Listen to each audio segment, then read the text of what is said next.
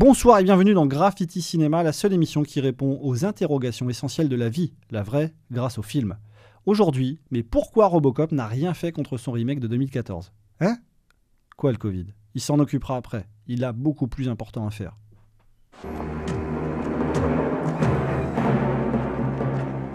Je vous préviens, résister provoquera votre mort. Va te faire huiler C'est quelqu'un que j'avais entendu dire euh, qu'à l'époque, euh, enfin en fait j'attendais à une séance, une projection de Robocop euh, il y a quelques années, j'entendais quelqu'un dire qu'à l'époque c'était un nanar et qu'aujourd'hui c'est reconsidéré. Et, je pense qu'en fait, euh, à sa sortie c'était peut-être considéré comme un simple divertissement, mais ça a toujours été un film avec un fond et les gens se sont rendus compte que, que plus tard.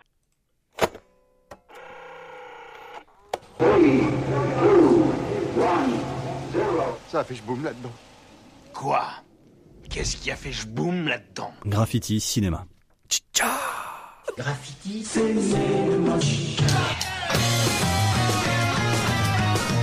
Depuis 1987, date à laquelle un bonhomme de métal a succédé au Terminator de James Cameron, Robocop est devenu, malgré son nom pas super top non plus, un pilier de la pop culture. Ce film dérangeant et caustique, bien plus que, violent, visait ainsi tous les maux d'une société américaine à la fin des années Reagan. L'auteur de cette attaque surprise, Paul Verhoeven, né le 18 juillet 1938 à Amsterdam, comme tous les Néerlandais depuis deux siècles, découvre ainsi une Amérique au sommet de son influence planétaire qui fera la campagne de Donald Trump 20 ans plus tard, mais ça c'est une autre histoire. Oui mais voilà, en 2014 le mal se réveille et un mec, dont on taira le nom, vient agiter un projet devant les yeux de producteurs mal réveillés. Et si on faisait un remake sans scène trop violente pour que les enfants viennent acheter du popcorn avec leurs parents pour le voir Attends, mais tu veux faire un Disney avec Robocop, c'est ça? Voilà, c'est exactement ce que je veux faire. Ok, vas-y, j'ai pas mon café, je suis pas réveillé, va-t'en, prends tes sous.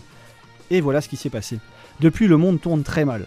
Avec moi pour en parler ce soir de ce remake et de cet original, notre invité est Alexandre Tardif que vous entendrez dans deux extraits d'un entretien enregistré ce samedi 29 janvier. Monteur vidéaste que vous pouvez trouver sur YouTube et Twitter sur le pseudo de Fry3000. Il est spécialiste de cinéma de genre et de Paul Verhoeven à qui il consacrera bientôt une de ses prochaines vidéos. Il a répondu à mes questions sur la copie et l'original de Robocop. Et avec nous dans les studios, c'est celui qui a refusé d'être un robot parce que le nom ne lui plaisait pas, et c'est Thomas. Oui, tout à fait, merci. Bonsoir. Voilà, bonsoir et encore merci d'être avec nous cette semaine euh, justement pour parler de pop culture et de cinéma et de cinéma en général puisque cette semaine, pourquoi je parle de pop culture? Parce que on est dans le cinéma numérique, on est passé à une programmation mensuelle à Graffiti Cinéma, on veut répondre à vos questions existentielles et vous pouvez les poser sur la page Facebook de notre émission Graffiti Cinéma. On y répondra, promis, on les note toutes et on fait en sorte de les intégrer dans une thématique. Donc ce mois-ci, la thématique c'est le cinéma numérique, on y répond en quatre émissions. La semaine dernière, vous avez entendu euh, le mercredi, mardi 2 février euh, l'émission sur la chronologie des médias avec nos invités euh, Myriam Djebour et Sébastien Lurie, les exploitants des, des salles de cinéma sur Orléans. Et cette semaine, donc, eh bien, on se concentre sur un film ou une filmographie. Ça sera deux émissions comme ça que vous aurez dans le mois où on parlera d'un film ou d'une filmographie. Et cette semaine, c'est Robocop qui passe à la casserole. Sinon, euh, on lui proposait notre videur. Écoutez-nous, si vous nous écoutez pas, vous allez voir.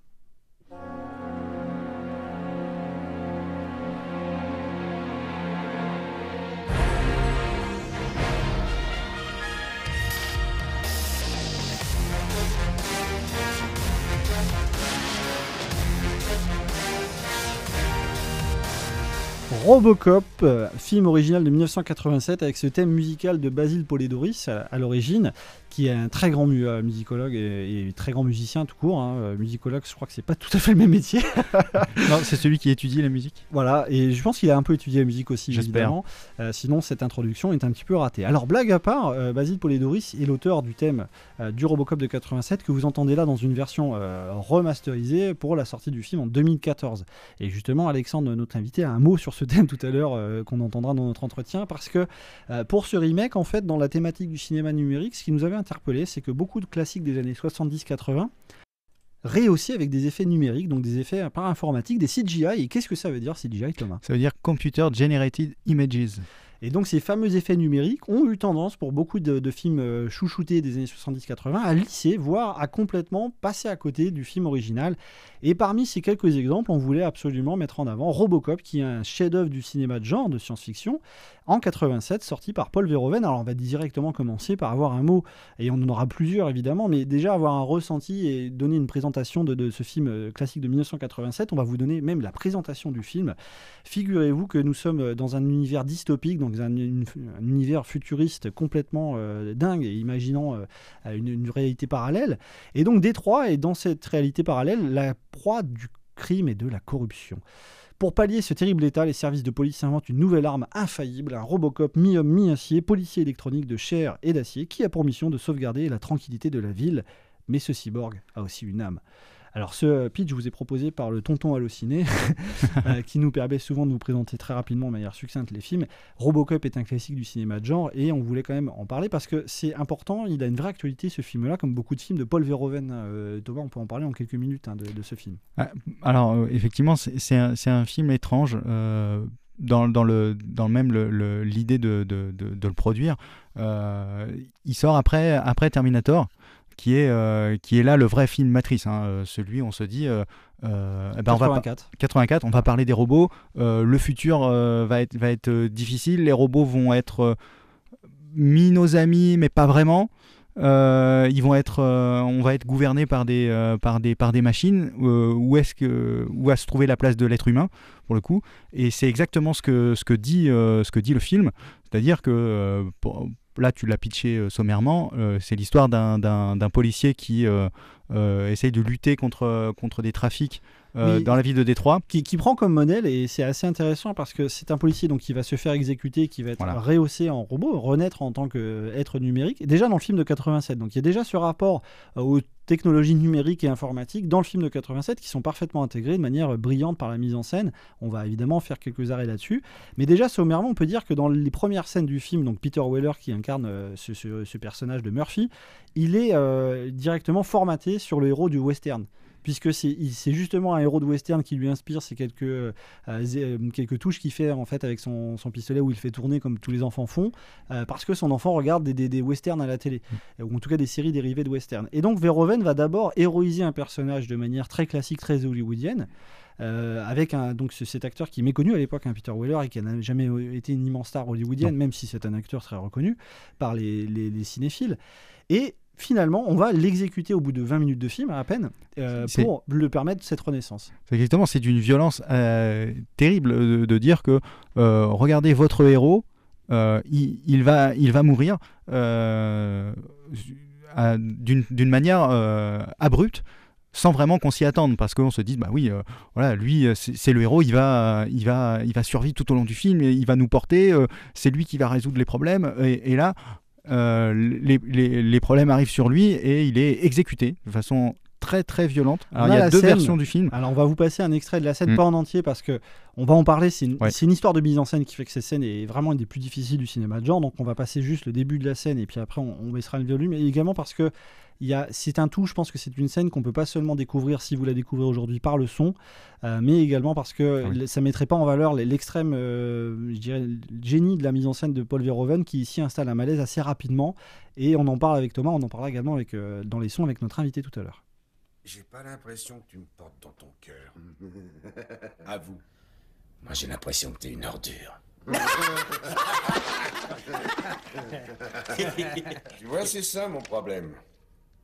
Les flics, ils m'aiment pas. Alors, j'en ai autant à leur service.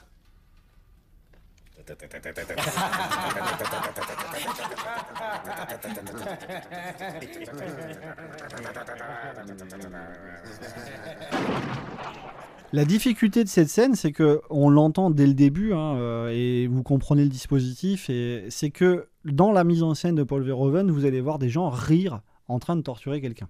Et déjà en 1987, et déjà pour un film de science-fiction et dans un univers dystopique, c'est déjà quelque chose de très surprenant parce que ça a été fait très rarement. La violence graphique, elle a déjà existé. Il y a eu Terminator juste avant, on en avait parlé, qui malgré tout paraît relativement aseptisé par rapport à Robocop, même si c'est un immense classique qu'on ne défrait pas aujourd'hui. Et là, Verhoeven va très loin dans la mise en scène, hein. c'est-à-dire qu'il installe le malaise très progressivement. Et cette scène que graphiquement, la violence, on l'a déjà vu 50 fois dans le cinéma de genre des années 60-70, eh bien, elle est amplifiée par cette, cet extrême euh, mal-être qu'on perçoit. C'est vrai qu'il y a un, un très très fort malaise quand on voit cette scène, parce que euh, en tant que spectateur, on est toujours accroché à l'idée que eh bien, il va y avoir une sorte de Deus ex machina qui va arriver Voilà, et une, qui va une intervention, une euh, intervention complètement divine, folle qui va venir folle, sauver au qui dernier va moment. venir sauver le héros. Et Et qu'on peut parler d'intervention type Tintin, où Voilà. voilà, il est sauvé tout le temps au dernier moment. C'est ce qu'on appelle un Deus ex euh, machina. Et désolé pour les profs de latin qui nous écoutent. C'est-à-dire que oui, on se dit, mais bon, oui, on a peur pour lui, mais on est dans un film quand même, euh, on est dans un film américain, c'est pas possible que, que le héros ne s'en sorte pas. Et plus on avance dans la scène, plus on se dit, ah ben non, euh, c'est- dur, il va, il va peut-être y passer. Et, euh, et qu'est-ce qu'on fait après ça quoi? Ouais. Euh, Et euh, alors il y a deux, en plus je, je reviens sur, sur l'idée, il y a, y y y deux versions de cette scène qui existent.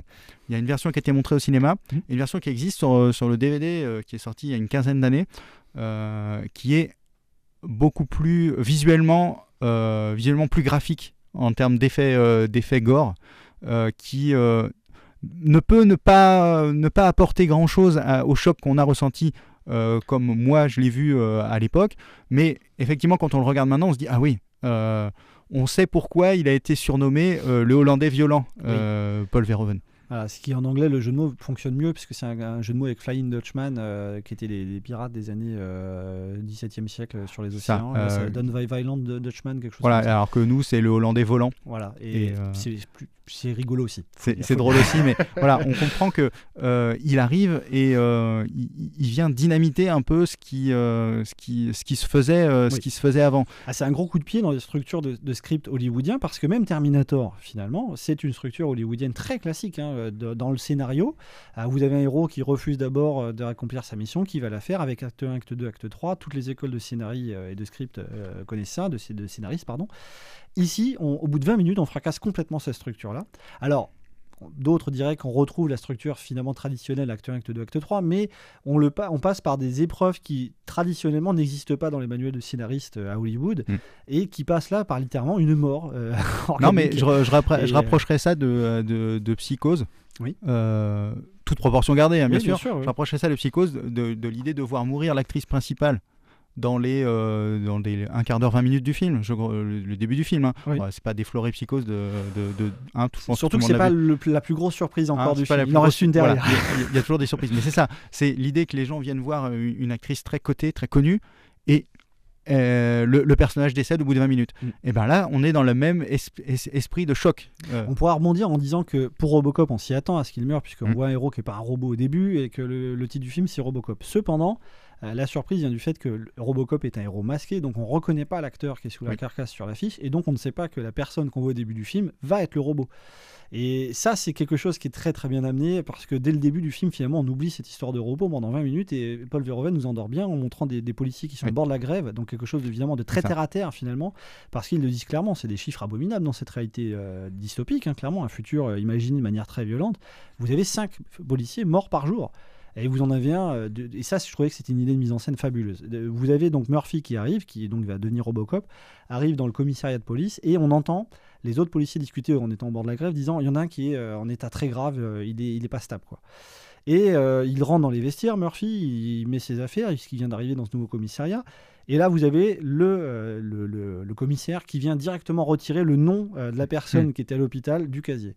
Je pense qu'il n'y a pas besoin de réplique. On a tout de suite Ouais. compris la violence euh, de, qui, qui- qui prend lieu euh, dans ce vestiaire.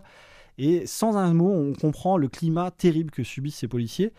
Et on oublie cette histoire de robot, parce que finalement, on est dans une réalité très terre-à-terre qui évoque finalement le cinéma des années 70 euh, de manière très crue, avec euh, une mise en scène qui, qui, qui est sans froufrou. Et cette surprise, elle est d'autant plus amplifiée qu'il prend 20 minutes vraiment à, à tourner en rond, mais pas euh, avec des scènes de remplissage, des scènes tout à fait pertinentes pour nous montrer la réalité euh, de, de- de ce qu'est un personnage qu'on construit et de ce qu'est un contexte que l'on construit efficacement. Et ce qui fait que cette scène est d'autant plus violente, c'est qu'on a pris 20 minutes à s'attacher à quelqu'un qui Oui. parle de son fils, de sa famille, de sa femme. Et qui s'est fait pas de manière artificielle comme on pourra le voir dans le film de 2014 et là artificielle pour parler d'univers numérique c'est- tout à fait cohérent. Euh, parce que finalement on voit que on peut euh, avoir une mise en scène à un très haut niveau qui vous, vous donne vraiment une passion pour un être qui va devenir non pas un être de chair mais un être de quasiment de réalité virtuelle. Je vous propose un extrait euh, de Robocop en 2014 le remake justement pour qu'on voit l'ambiance évidemment qui est totalement différente mais Oui. celle qu'on va un petit peu décrier dans, dans- dans- pendant cette émission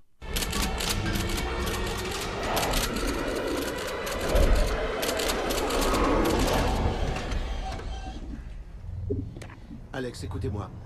Les E EM-208 vont essayer de vous manœuvrer pour que Matox puisse vous avoir en ligne de mire. Menace ne les laissez surtout pas faire. Si Matox vous touche, tout s'arrêtera à l'exception de vos circuits vitaux. Vous ressentirez la douleur la plus terrible de toute votre vie. Je crois que vous vous trompez. Je sais ce qu'est la douleur.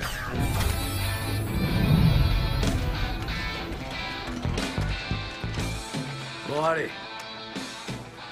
Je compte jusqu'à 3. 3.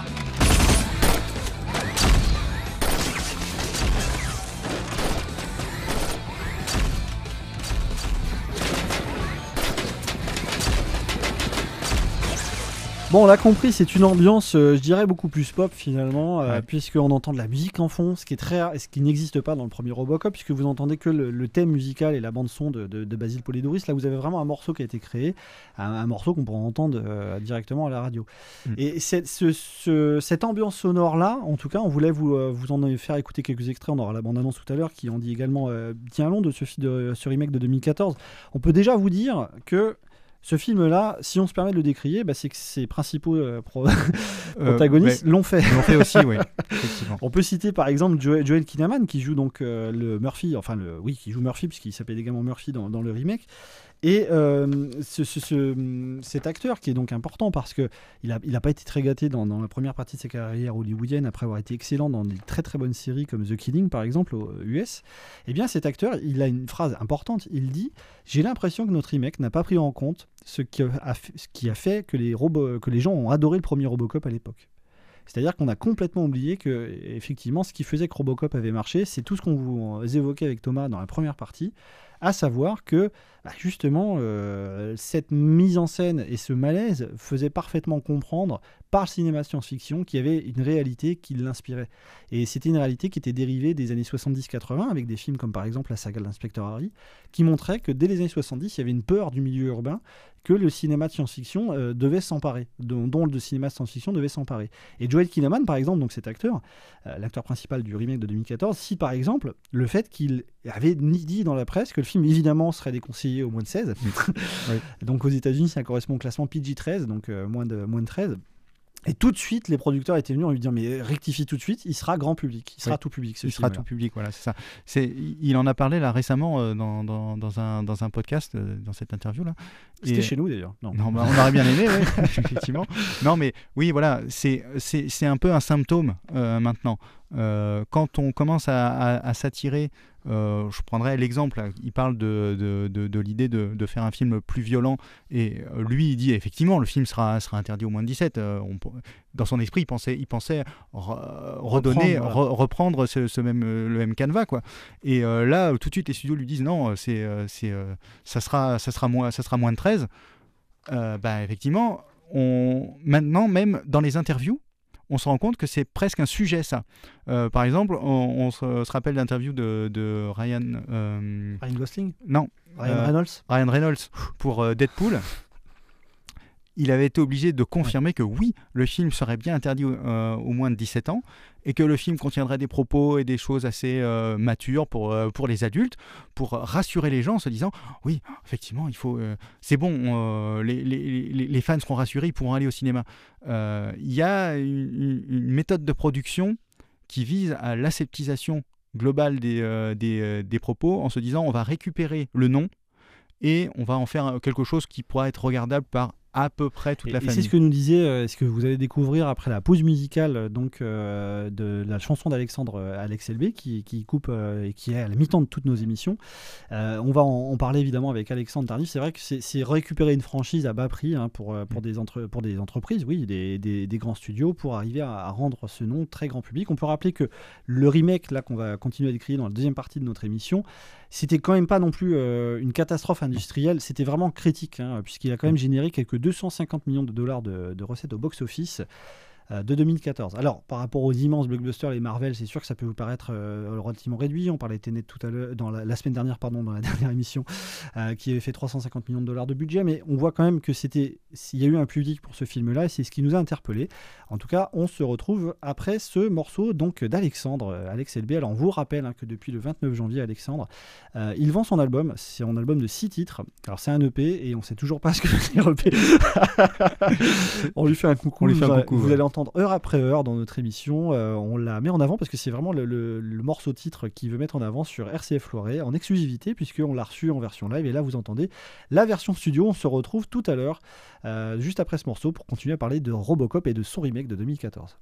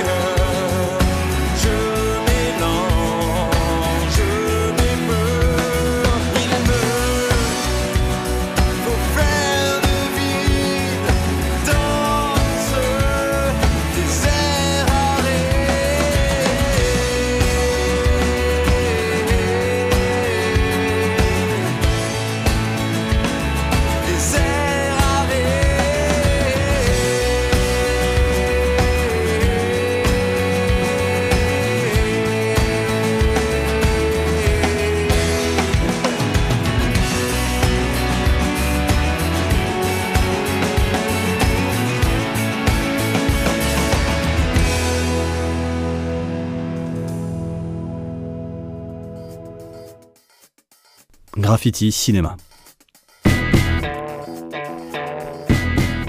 Graffiti Cinéma, va, va, viva, va, viva, va, va, va, va. Écoutez-nous sur Orléans 91.2 FM, À J1 sur 87.9. à Montargis sur 90.3, Vous nous écoutez à Pithiviers sur 95.1. Et vous pouvez aussi nous écouter sur Spotify et Apple Podcast. C'est pas la classe, hein Vous comptez expliquer tout ça? Non, on dit rien. Vous écoutez Graffiti Cinéma, nous continuons notre émission et c'est la première partie de notre entretien enregistré avec Alexandre Tardif, euh, où il nous parle évidemment de notre thème de la semaine, Robocop et son affreux remake. Alors nous sommes avec Alexandre Tardif. Bonjour Alexandre.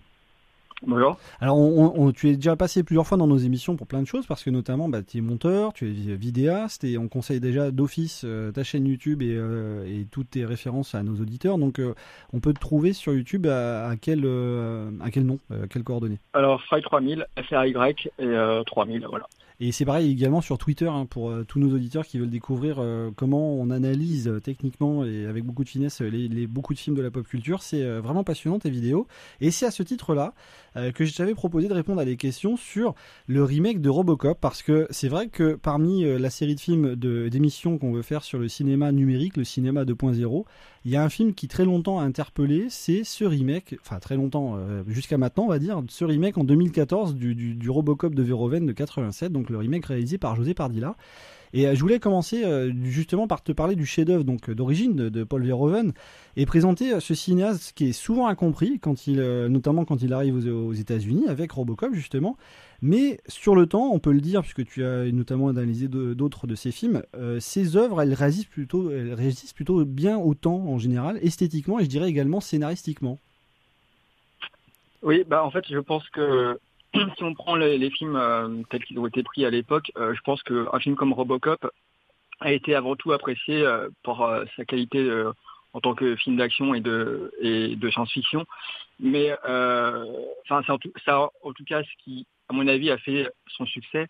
Mais avec le recul, les gens commencent à, ont commencé à, percevoir, enfin, à s'intéresser au fond, en tout cas. Bah, dans Robocop, il y a aussi toute cette critique des corporations qui, qui euh, littéralement euh, prennent euh, l'individu comme un, comme un produit, plus que comme un, enfin, un produit que l'on peut se débarrasser et plus que comme un être humain, quoi. Bah D'ailleurs, la réplique euh, existe. hein, la réplique existe. C'est un produit. Il a signé sa décharge. Il est policier. Il est mort. Donc, on peut en faire ce qu'on veut. hein. Voilà. c'est- intégré dans le script. hein, c'est clairement identifié. Et puis il y a aussi cette, cet employé qui se fait tuer et puis on, on s'en soucie pas, quoi. Est-ce qu'on peut parler de surprise dans le cinéma hollywoodien à l'époque euh, par sa, radicali- sa radicalité, pardon? Quand il a été reçu, bon, euh, ce qui a marqué, c'est déjà que c'est un, un film d'action vraiment bien monté, dynamique, avec un, un rythme soutenu, des, des effets spéciaux impressionnants, des designs soignés, que ce soit pour euh, Robocop ou même c'est l'environnement ou les, les autres robots. Je pense que ce qui a pu surprendre aussi, c'est bah, ce- déjà ce mélange euh, un peu inattendu d'action, de science-fiction et de de fond critique, mais, mais euh, présenté de manière euh, comique, satirique. Euh, et donc tu as ce mélange un peu euh, surprenant de, de sérieux dans certaines séquences et de comédie euh, parfois bien grasse et euh, d'autres fois très grinçante.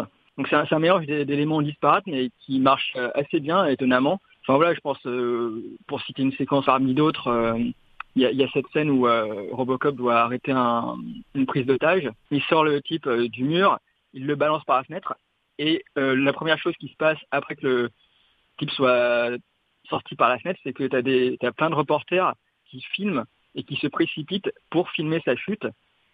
Et je pense que rien qu'avec avec ce plan qui est assez bref, où tu vois, euh, je sais pas, euh, dis- disons 5-6 reporters qui se précipitent tous pour baisser leur caméra sur le corps qui s'écrase par terre, tu as déjà là, là-dedans un- une critique des, des médias euh, américains qui font dans le sens- sensationnalisme. Mhm.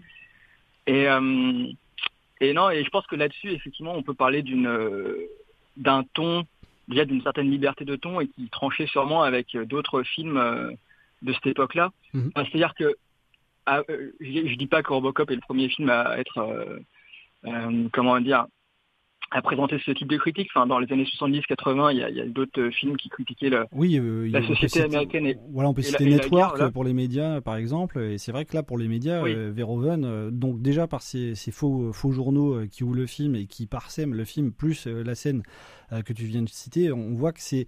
euh, il n'hésite pas à attaquer frontalement euh, une critique euh, très caustique sur la, la société des- de l'audiovisuel américain, on dira. et là, ce Robocop, c'est à la fois un film de studio, c'est un film qui a un budget confortable. Enfin, même si c'est c'est un budget euh, petit pour un film d'action, c'est beaucoup plus que ce que euh, Bah, qui est pour avait pu avoir jusque-là. Ouais, pour Terminator par exemple, il y a beaucoup Oui. plus déjà pour euh, avec Robocop. euh, et parce que c'est vrai que quand- on disait 13 millions de dollars pour notre époque, euh, que sachant le coût d'un blockbuster, ça paraît même pas le budget d'un film euh, indépendant. Euh, mais pour l'époque, c'est euh, ça permet quand même de faire beaucoup de choses, évidemment. Bah, en tout cas, c'est un budget suffisamment confortable pour euh, les effets spéciaux du film. Et, euh, non, du coup, je pense que ça, ça a permis d'avoir ce mélange euh, assez euh, rare pour l'époque et surprenant de, de science-fiction, de, de fond critique et de, de comédie. C'est à la fois un budget confortable pour tourner ce type de film, mais en même temps, c'est un budget assez petit. Je pense que c'est pour ça que Verhoeven a eu la possibilité de faire le film qu'il voulait, parce que euh, le studio a pas dû trop se mêler de sa vision, euh, ce qui permet voilà, voilà, d'avoir des scènes de, assez violentes. euh, Tiens, tiens, qui c'est celui-là? C'est un nouveau, ce type? Un vrai caïd? Et gonflé en plus. T'es même un super vite parce que faut des couilles pour venir ici comme ça tout seul. Où est ton équipier? Où est ton équipier? La nénette qui était là-haut, elle a été très gentille. Je l'ai allongée.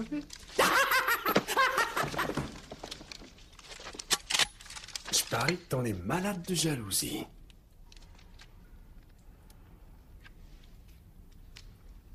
J'ai pas l'impression que tu me portes dans ton cœur. à vous. Moi, j'ai l'impression que t'es une ordure. tu vois, c'est ça mon problème. Les flics, ils m'aiment pas. Alors, j'en ai autant à leur service.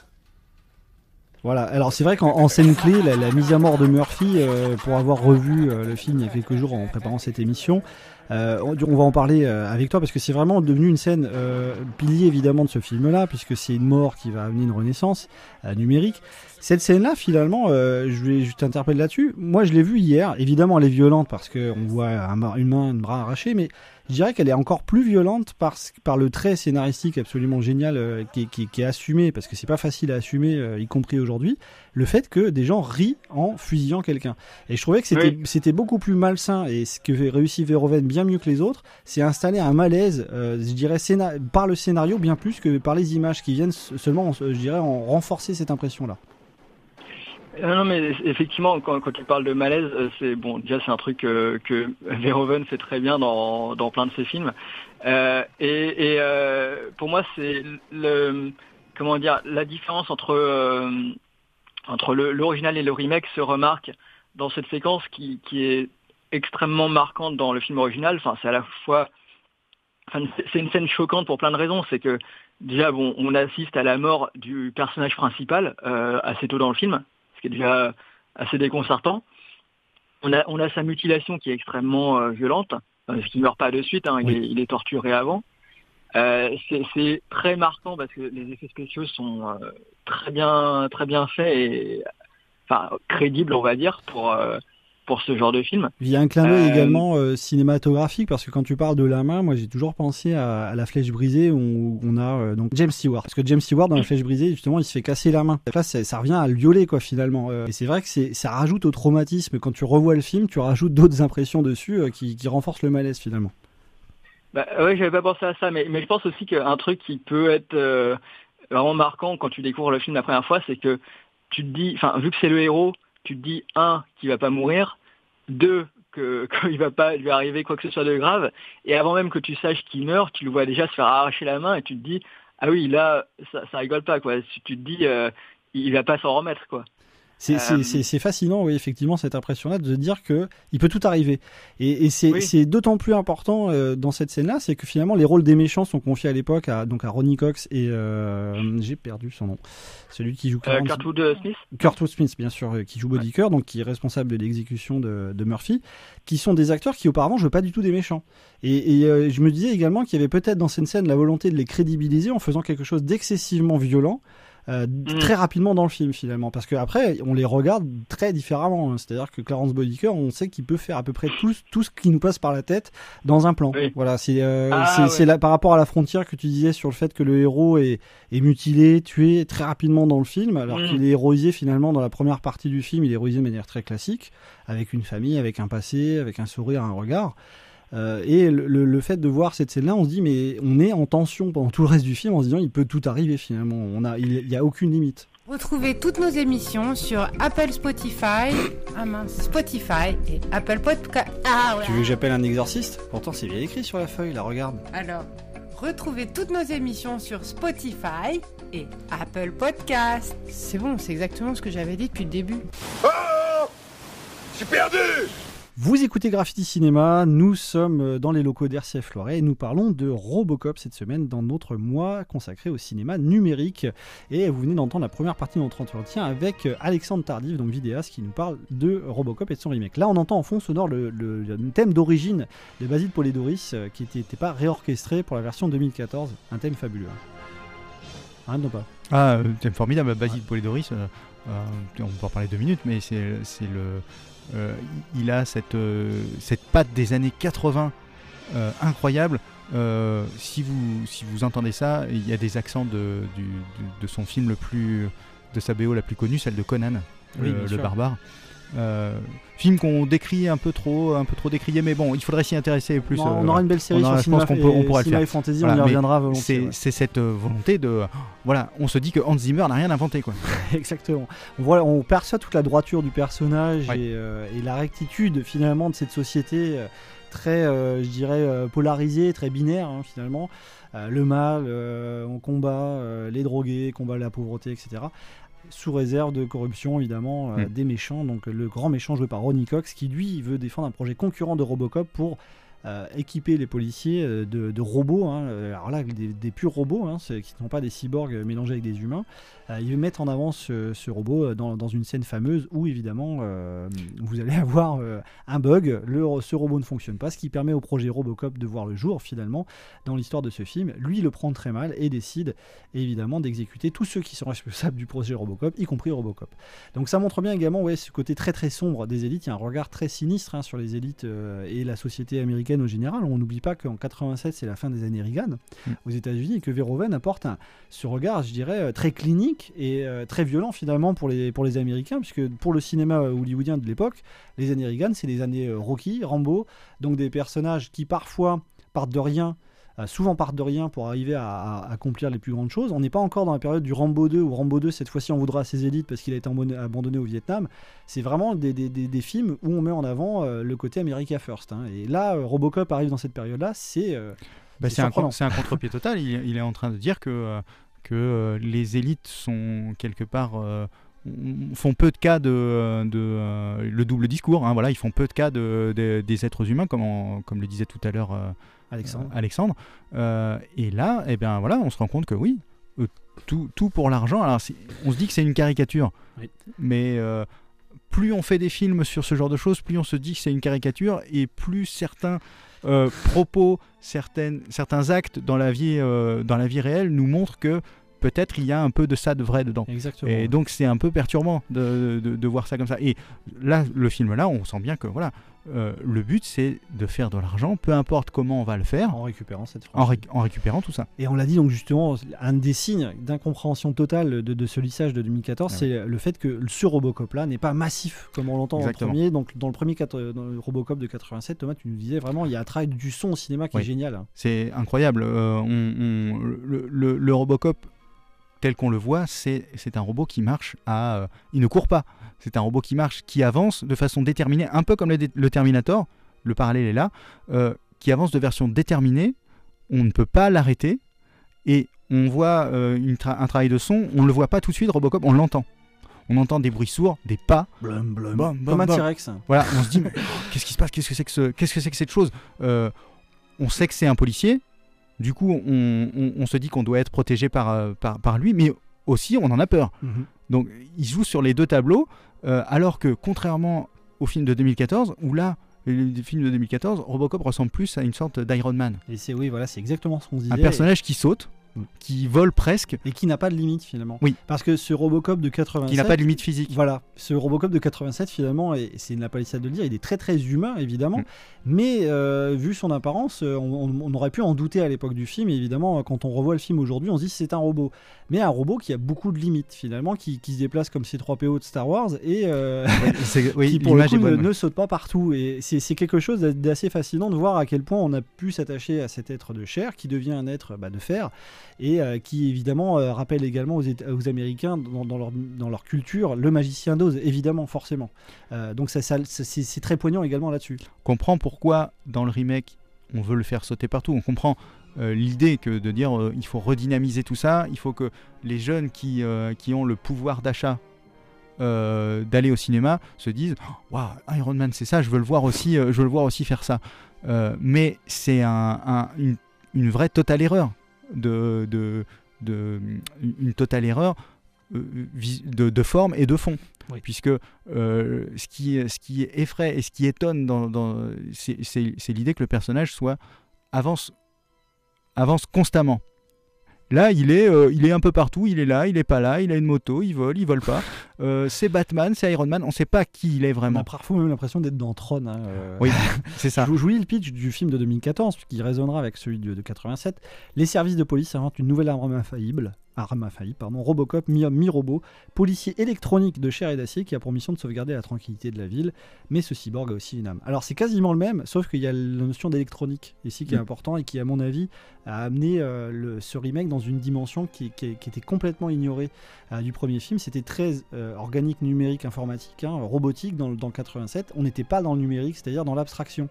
Et, euh, et c'est vrai que cette abstraction-là qui est nécessaire en 2014 pour comprendre euh, directement euh, le- la, la violence de- de- d'être transformé en robot, elle est beaucoup plus poignante et prégnante dans le, dans le Dans premier, bah, on sent que dans, dans, dans, dans le premier film, euh, il souffre dans sa chair, euh, Murphy, quand il est Oui. transformé. Mm. Il souffre réellement. Euh, quand on- on- là, c'est plus psychique. C'est, on, on sent qu'on peut l'atteindre par une sorte de piratage, mais c'est une sorte de piratage lointain. Voilà. Là, euh, Robocop, voilà, il a des tuyaux qui lui sortent des- des- des- du reste de, des morceaux de chair qui lui restent à lui. Mm. Et ici, on ne ressent pas la même chose, évidemment, puisque le- le public visé, c'est moins de 13. Alors que là, le public euh, visé de l'autre, c'est des adultes. Et on continue à en parler dans la deuxième partie de notre entretien avec Alexandre Tardif et on se retrouvera nous pour le mot de la fin tout à l'heure euh, pour euh, finir sur, de, de parler de ce, ce diptyque Robocop 87-2014. Il y a deux catégories de personnes. Ceux qui écoutent Graffiti Cinéma et ceux qui creusent. Toi, tu écoutes Graffiti Cinéma. En 2014 débarque donc l'idée de, faire ce remake de, Robocop, donc de José Padilla, le réalisateur brésilien. Alors je voudrais d'abord commencer euh, bah, par te demander quelle impression gardes-tu de ce film, qui n'a pas eu un, beau succès euh, critique, même si en salle ça n'a pas été euh, un échec industriel. Est-ce que on, peut dire que pour ce remake, on peut formuler cette interrogation-là, à savoir que mm, il, est, il, a, procédé évidemment à une, une refonte totale du film de Verhoeven, mais j'irais même plus loin, hein, j'irais un vol de l'esthétique du film. Je pense, que- je pense que c'est comme pour plein de remakes euh, qu'on a eu dans les années 2000 et qu'on a encore maintenant, c'est-à-dire que c'est des remakes qui n'ont pas vraiment lieu d'être, euh, dans le sens où ils apportent euh, pas grand-chose. Enfin déjà, c'est des remakes de films qui fonctionnent euh, encore. Enfin, Robocop, tu peux encore le voir aujourd'hui et c'est un film qui tient la route. Ça marche toujours très bien, ouais. Mais euh, non, mais je pense que c'est des, ça fait partie de toute une série de remakes qui sont faits non pas pour des raisons artistiques, mais uniquement pour des raisons euh, commerciales, euh, puisque c'est beaucoup plus simple de de faire un nouveau film à partir d'une franchise qui existe et que les gens connaissent et qui a bien marché, que de trouver de nouvelles idées ou essayer de lancer une nouvelle franchise en espérant qu'elle fonctionne. Et quand les gens vont voir euh, Robocop, euh, ils vont ils vont ils y vont parce que le, le nom Robocop évoque déjà quelque chose. C'est un peu comme une marque que les gens connaissent déjà et ils vont y aller parce que voilà, c'est une marque qui entre guillemets qui leur plaît.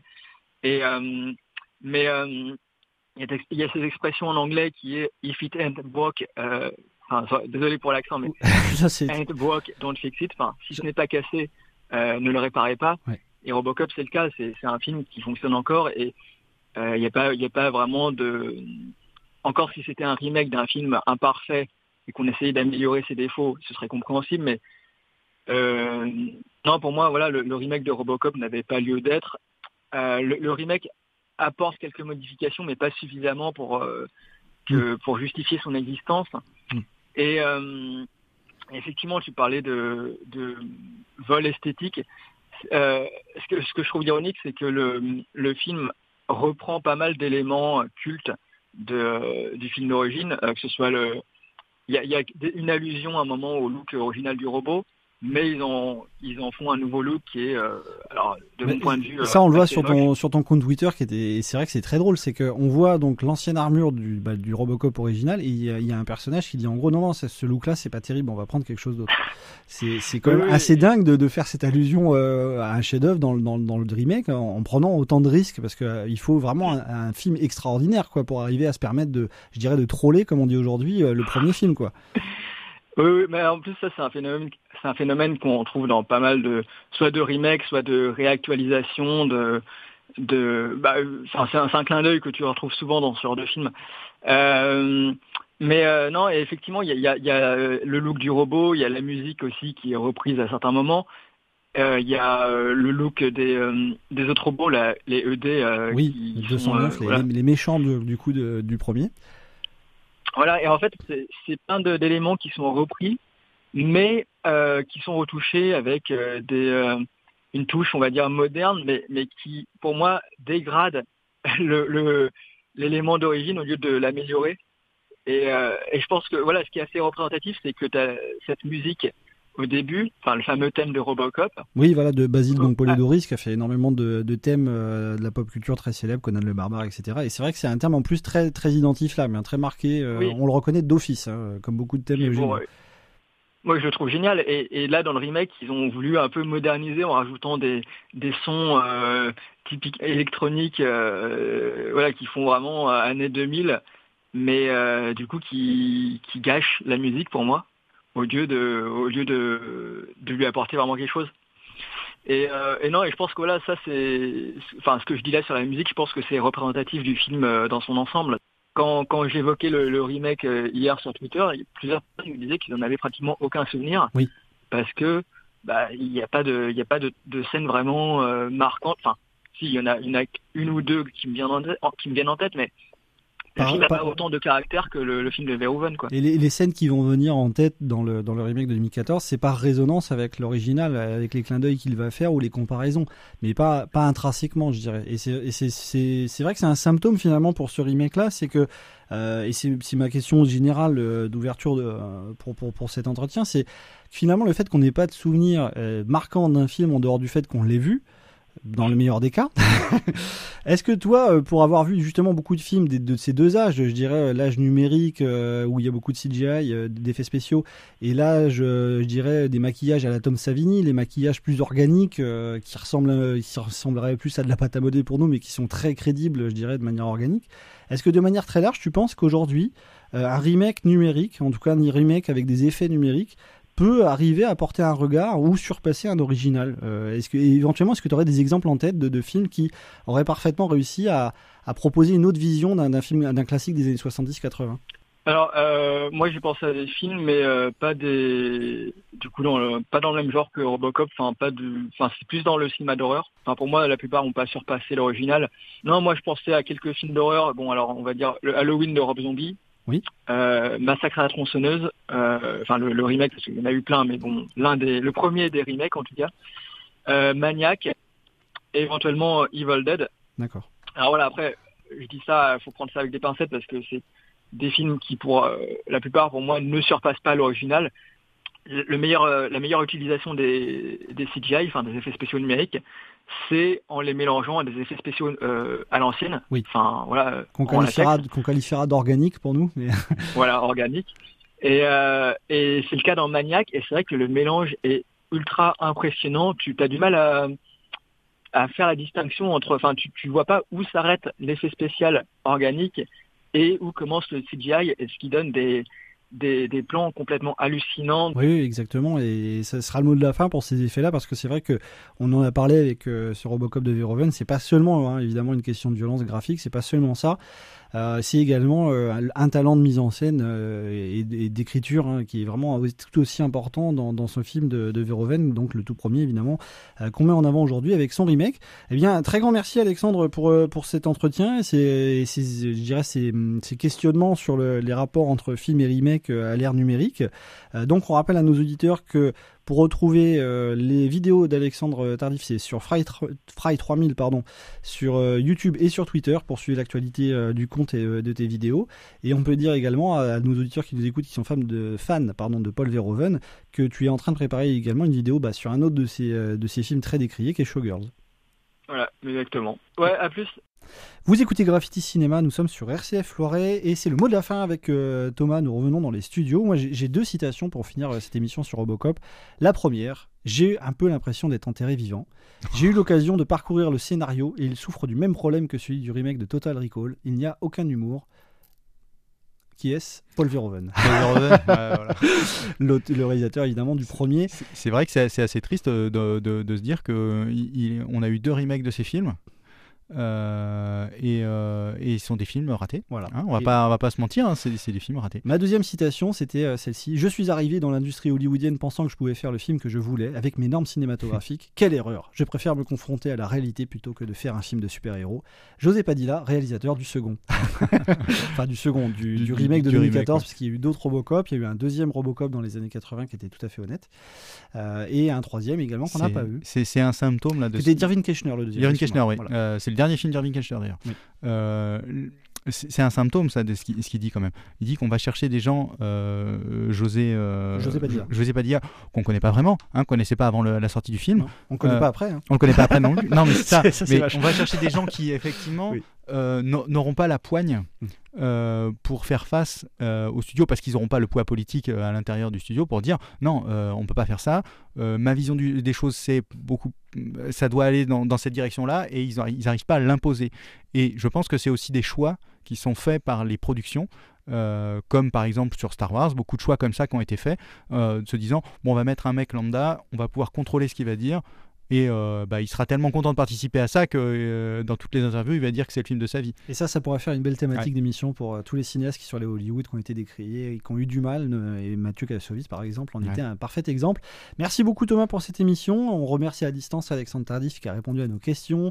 Vous pouvez retrouver cette émission sur le site de notre diffuseur rcf.fr, sur Anchor, A-N-C-H-O-R, et également sur YouTube. Maintenant, on partagera nos émissions dans la semaine suivant la, la diffusion sur RCF Loiret, sur notre chaîne YouTube Graffiti Cinéma. En attendant, euh, n'oubliez pas que la semaine prochaine, on continue nos thématiques sur le cinéma numérique et on fait le style Netflix, Thomas. Ben, Ta dame Ta dame. Ouais, on, est plus proche d'Edith Piaf, mais c'est pas grave, on fera la semaine prochaine. À la semaine prochaine, Ouais, bisous, bisous. à tous. Pourquoi vous avez fait euh, ces graffitis Pourquoi vous faites ça Hein